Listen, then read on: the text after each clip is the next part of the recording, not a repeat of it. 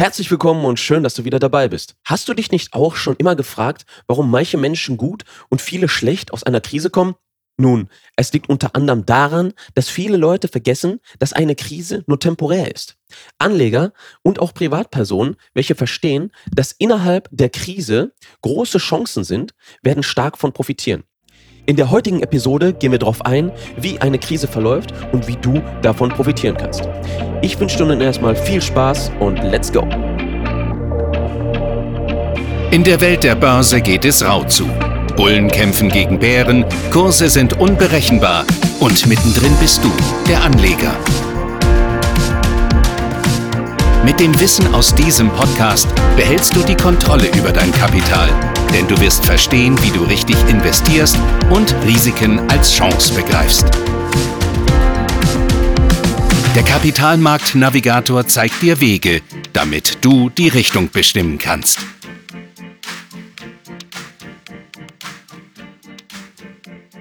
Wirtschaftshistoriker haben seit dem Jahre 1870 knapp 148 Krisen identifiziert, in denen ein Land mindestens einen Einbruch des BIPs um 10 Prozent hatte.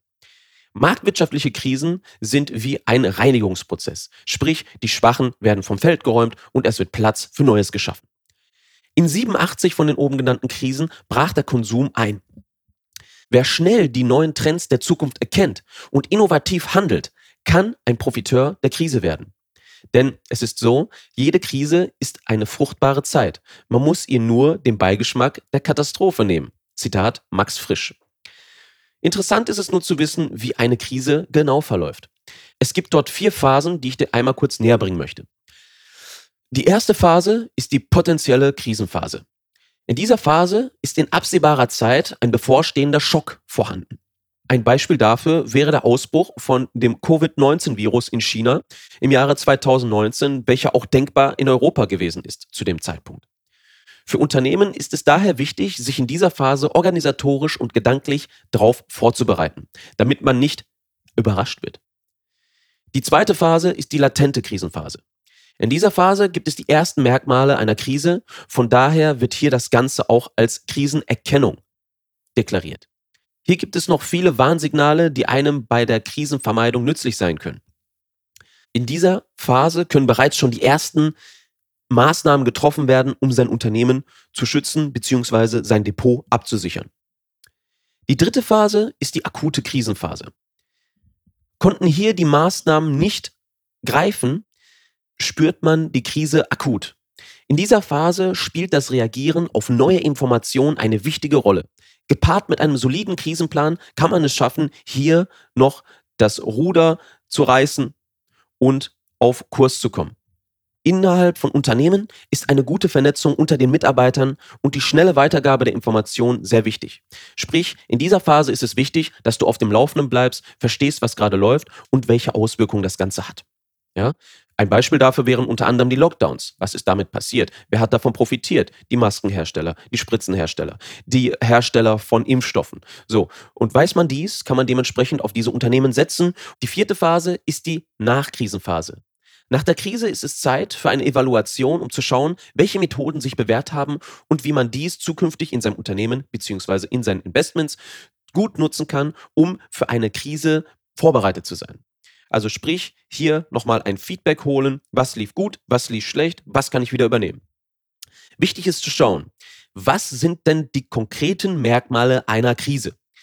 Wir haben unter anderem Panik und Angst innerhalb der Bevölkerung, denn jede Krise ist neu, keiner weiß, was zu tun ist. Dementsprechend reagieren die Leute sehr emotional drauf und das Bedürfnis nach Führung und einer Lösung steigt stark an. Neue Regulationen sind auch Teil einer Krise. Äh, wir konnten es nicht besser sehen als in der Corona-Pandemie, wo wir gefühlt jede Woche dementsprechend mal ne, einen Lockdown hatten und auch dann wieder mal eine Impfpflicht.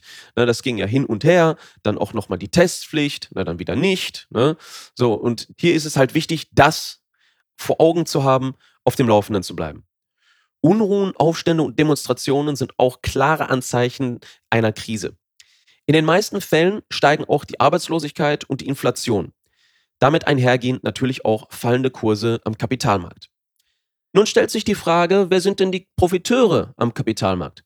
Potenziell kommen dafür ein paar Branchen in Frage. Ein paar Branchen, die unabhängig von einer Krise oder einer guten Marktlage profitieren. Zum einen sind es die Energieversorger, da Firmen und auch Privatpersonen dauerhaft abhängig sind von einer guten Energieversorgung. Darunter zählen Rohstoffe, Strom, Öl und auch die Metalle. Nahrungsmittelhersteller sind auch extrem wichtig, denn egal ob Hochkonjunktur oder Depression, Rezession, die Leute werden immer was zu essen brauchen. Sind wir in einer Krise, ist die Qualität des Essens nicht mehr primär im Fokus, sondern eher der Preis. Daher ist es so, dass Discounter wie zum Beispiel Aldi, Walmart und McDonald's sehr stark davon profitieren.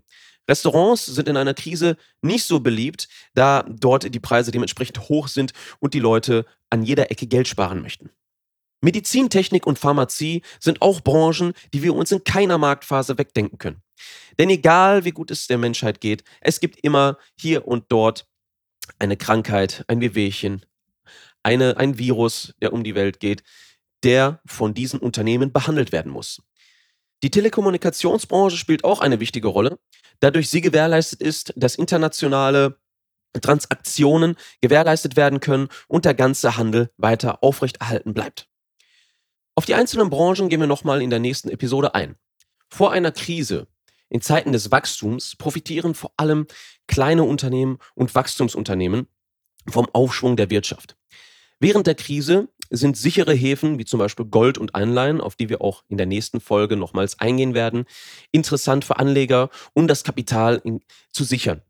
Antizyklische Aktien spielen hier auch eine Rolle, da diese unabhängig von der Konjunktur gut funktionieren. Darunter fallen unter anderem die Branchen, die gerade eben erwähnt worden sind.